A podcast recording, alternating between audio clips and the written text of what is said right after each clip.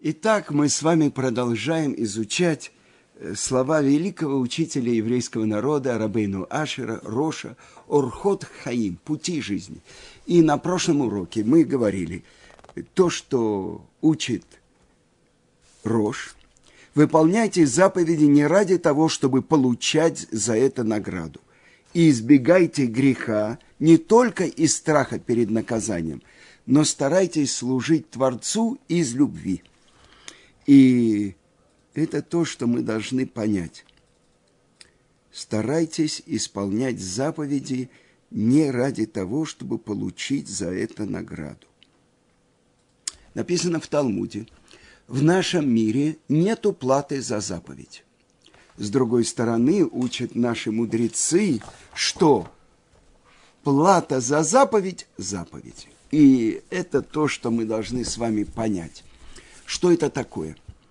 Если в нашем мире нету таких денег, таких э, ценностей, которыми можно было заплатить даже за одну заповедь.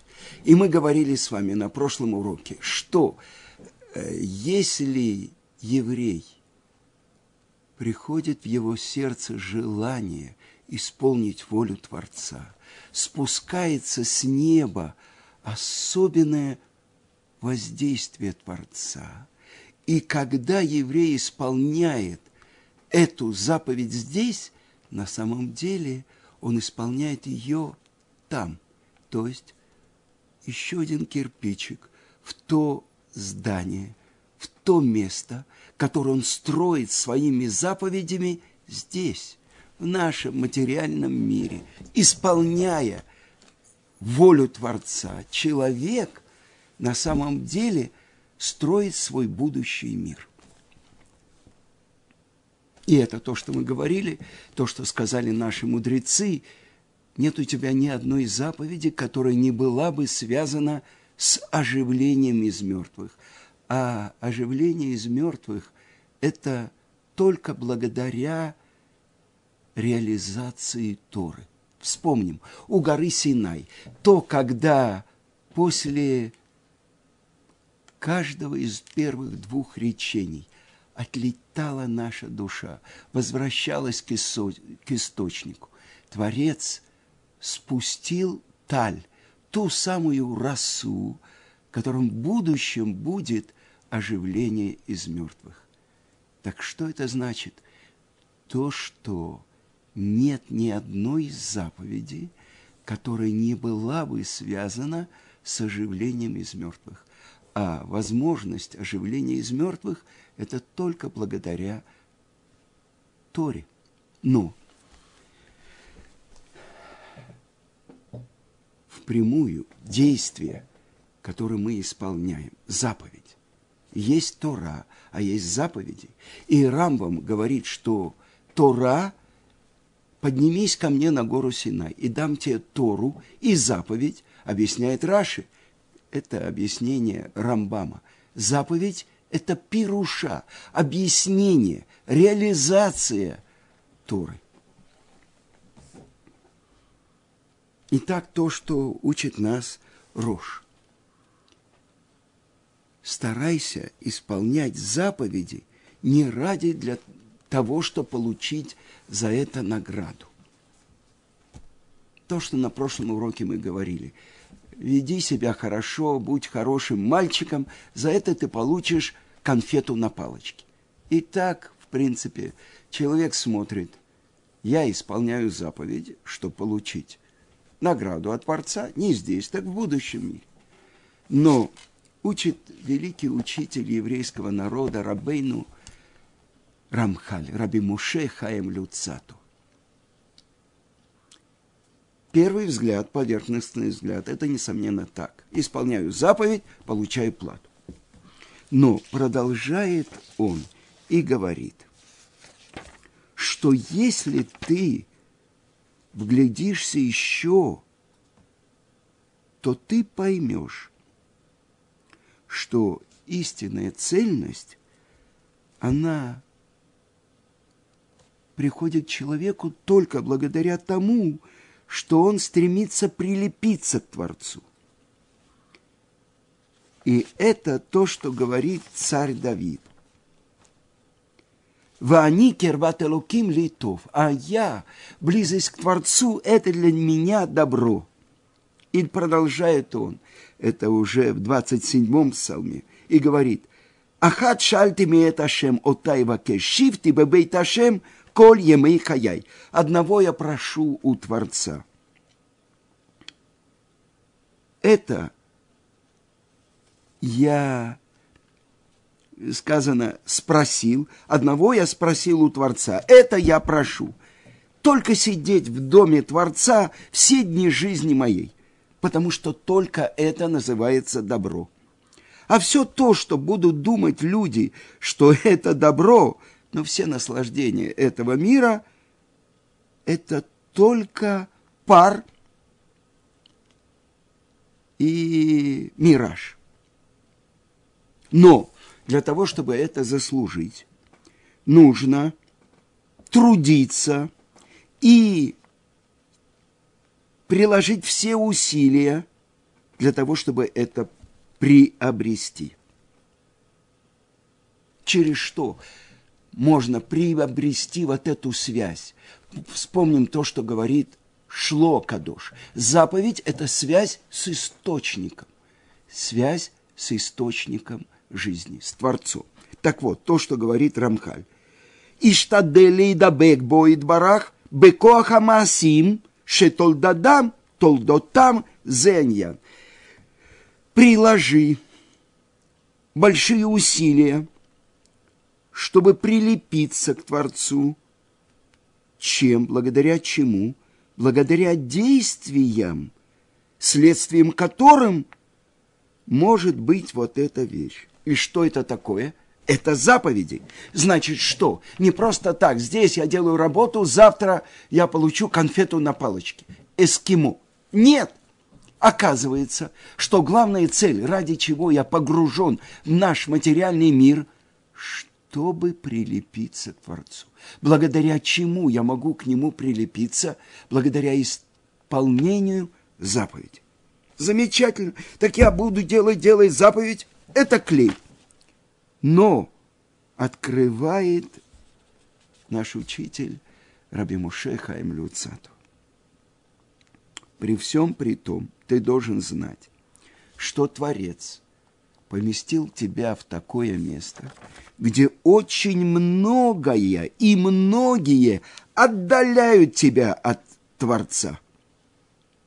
И что это такое? Прежде всего, это страсти, материальные устремления нашей материальной природы, что если человек устремляется за, за ними, он отодвигается от Творца и уходит от этого истинного добра. И вспомним то, что учит Перке. Вот. Кинатава, вы кого моциим это адамина ула. Что это такое?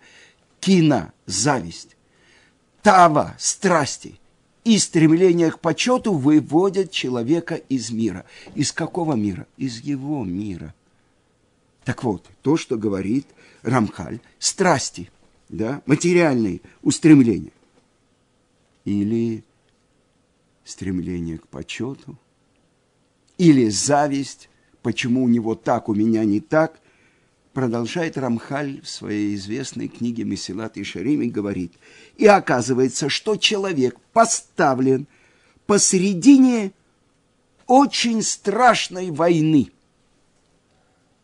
потому что все, все э, интересы, все устремления этого мира и на добро, и на зло, это на самом деле испытание для человека. И он продолжает из Мишли. Э, бедность с одной стороны, богатство с другой. Как сказал царь Шлома. Чтобы я не насытился и забыл. И сказал, кто такой Творец? Или чтобы я не побледнел и пошел и своровал. Продолжает Рамхаль э, спокойствие с одной стороны, страдания с другой. пока человек не осознает, что он находится посредине самой жестокой войны, и спереди, и сзади. Ну, давайте, я хочу быть здоровым и богатым, а не бедным и больным. Так что такое? Бедность и страдание – это спереди, а спокойствие и богатство – это сзади. И если он будет доблестный воин и победит в этой войне со всех сторон, он будет цельным человеком, который заслужит прилепиться к Творцу своему и выйдет из коридора, ведь наш мир похож на коридор, и войдет вот в эту дворцовую залу, в свет жизни Творца. И насколько он победит вот это свое дурное начало и все свои страсти, и отдалится от всех тех, кто отдаляют его от этого настоящего добра, и приложит усилия прилепиться к нему, так он достигнет этой вещи. Итак, то, что мы выучили. Здесь написано про то, что в чем видит свою цель своей жизни человек. Хороший мальчик получает плату, если он будет хорошо себя вести. Первый взгляд. Исполняй заповеди, получишь плату. Если будешь делать нарушение, получишь наказание. Говорит Рамхаль, тот, кто постиг, он приводит все пути, которые не ведут к цели. Он приводит пример, как Аксадра, то есть э, он говорит, э, вы знаете, э, всякие делались э, из э, кустов, из плодовых деревьев лабиринты. И вот тот, кто стоит на башне посредине сада, посредине всех этих лабиринтов, и он видит, как люди идут. Вот один уткнулся в один тупик, другой в другой, и он дает совет. Поверни направо, хотя тебе кажется, что это неправильно. Поверни направо, прямо, налево, чтобы ты пришел к центру этого сада, к тому месту, куда все ведет. Так вот этот взгляд, ради чего я хочу исполнять его заповедь, чтобы получить почет, чтобы получить конфету на палочке, или для того, чтобы прилепиться к Творцу. И вот сейчас я хочу привести вам то, что я слышал от своего учителя Гаона Рамыши Шапира Зацаль. Он приводит Гимору. Это Гимара э, в трактате Брахот, 63 лист. Эйзеу парашак тана шеколь гуфей тора тлуимба. Какая маленькая глава, маленькие э, глава, строчки Торы, в которой все, буквально, гуфей Тора, тело Торы связано. Во-первых, надо понять, что такое тело Торы. И что значит маленькая глава. И это то, что он приводит из Мишлей царя Шлому. Бехоль драхеха дехегу, вегу яшер орхотеха. На всех твоих путях постигай его, и он выправит все твои стези. Продолжает Гемора. А Марова афилу ли два равера. Сказал Рова, даже э, на путях нарушения. Что это такое? Объясняет Раши. Бехоль драхеха на всех путях, даже если это будет выглядеть как нарушение. Да эгу, постигай его, обрати свое сердце на необходимость заповеди в том месте, в котором может быть даже сомнение, или наоборот, выглядеть как нарушение. И он приводит, это пророк Ильяу на горе Кармель. И вот то, что задает вопрос. наш учитель Гаон Рамыш Шапира. Что такое гуф? Тело Торы. И он объясняет по комментарию Гаона из Вильна на Мишлей, можно было бы сказать, Бехоль драхеха, де, да, на всех путях постигай. Да эгу, здесь две буквы, буква хей и буква вав. И объясняет Гаон из Вильна, что буква хей, пять, это пять книг Торы. А буква вав – это шесть разделов Мишнайот. То есть письменная Тора и устная Тора. А по-другому, что буква Гей реализует собой, это то, что открывает э, источник ее, то, что написано в Талмуде, что наш мир сотворен буквой Гей, и это мы учим из строчки, где Йосеф Ацадик после того, как египтяне продали свои поля, э, своих животных, продали э, самих себя в рабы фараону. И назначает Йосеф, что теперь от всех посевов они будут давать 20% отделения для фараона. И он говорит, «Хейлахем зера». Вот, возьмите себе семена и посейте. Гей – это возьмите. Так вот это взять, делать, это то, что имеет отношение к исполнению, реализации Торы. Это заповеди. А Вав – это изучение Торы, это устная Тора, это постижение ее смыслов. И тогда открывается то, что Рамбам объясняет. «И дам тебе Тору, и дам мицву». Мицва – это – толкование, объяснение Торы. И это то, что Творец сказал, что мы учим в молитве, мы говорим, Творец сказал и стало. То есть, как реализовался мир речением Творца, с другой стороны сказано, Творец смотрел в Тору и творил мир. Значит, Тора была написана перед Творцом черным огнем по белому огню. Это письменная Тора. И то, что Творец ее дал, то, что она раскрывается в мире через действие. А с нашей стороны мы должны постигать Тору, постигать ее смыслы, и мы должны ее реализовывать через заповедь. Но, значит, это тело Торы заключено в этом, да эху. С другой стороны, это две буквы, которые входят в имя, четырехбуквенное имя Творца. Вав и Гей. Вав. Вав – буква хибур, соединение. То есть, как замысел Творца должен реализоваться в мире, через кого?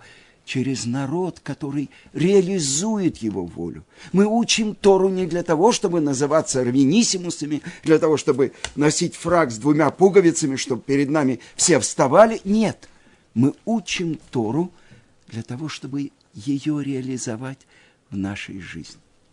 И оживление из мертвых – это только благодаря Торе, реализации ее – и изучение ее. Мы учим для того, чтобы реализовывать. А тот, кто учит Тору не для того, чтобы ее реализовывать, написано в Талмуде, лучше бы пуповина обмоталась вокруг его горла, и он не родился в мир. Почему? Потому что в животе матери то, что написано в трактате Нида, 30 лист, обучает его всей Торе. Он приходит в этот мир, каждый из нас, для того, чтобы ее реализовать. А если он учит только э, не для того, чтобы ее реализовать, так это же тебя обучали, ангел обучал в животе матери, зачем тебе жизнь? Так вот, что это такое?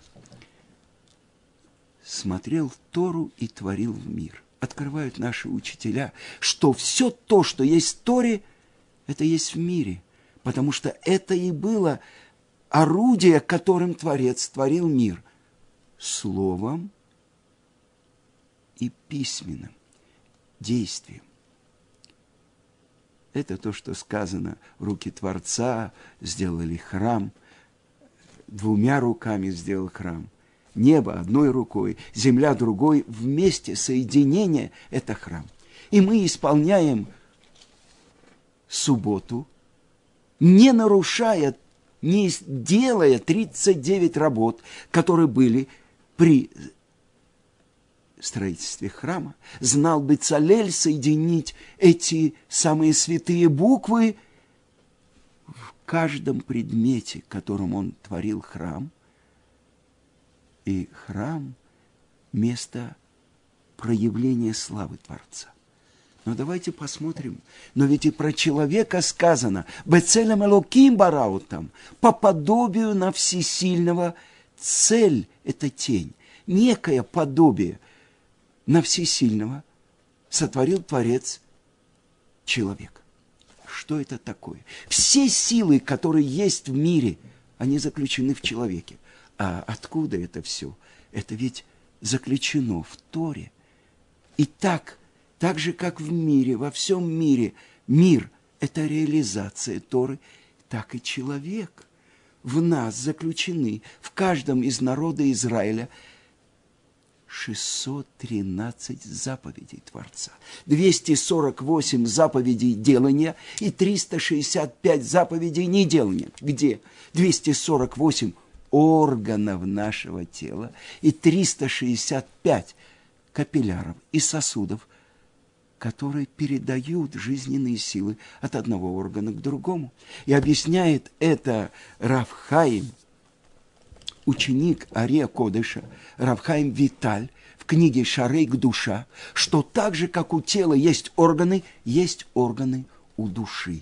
И каждый орган души оживляет определенный орган тела. А за счет чего получает душа свое питание? Благодаря тому, что этим органом человек исполняет определенную заповедь. На левую руку слабую мы надеваем тфилин. Мы надеваем ее на голову именно до этого места, до места волос. Это оживляет мысли и мозг, а это оживляет сердце. Мы пишем на себе имя Творца. Шакай тот, кто установил границы миру. При входе в наш дом на Мезузе то же самое имя. Имя Шаамар Леоламо Дай, который сказал миру, довольно, довольно этого мира, чтобы в нем проявилась моя слава. Через кого? Через нас с вами. Как проявляется слава Творца? Через то, что человек может – по своему свободному выбору выбрать исполнять его волю, либо по своему свободному выбору вытолкнуть Творца из своего мира и надуть огромный мыльный пузырь, в котором он будет отражаться семицветно, везде, в каждом месте будет отражаться его лицо. Он царь. Но После 120 лет происходит отрезвление, и протыкается это мыльный пузырь, и у человека только нужно э, промыть глаза, потому что он будет плакать. Все то, что человек сотворил своими нарушениями, это не творил Творец.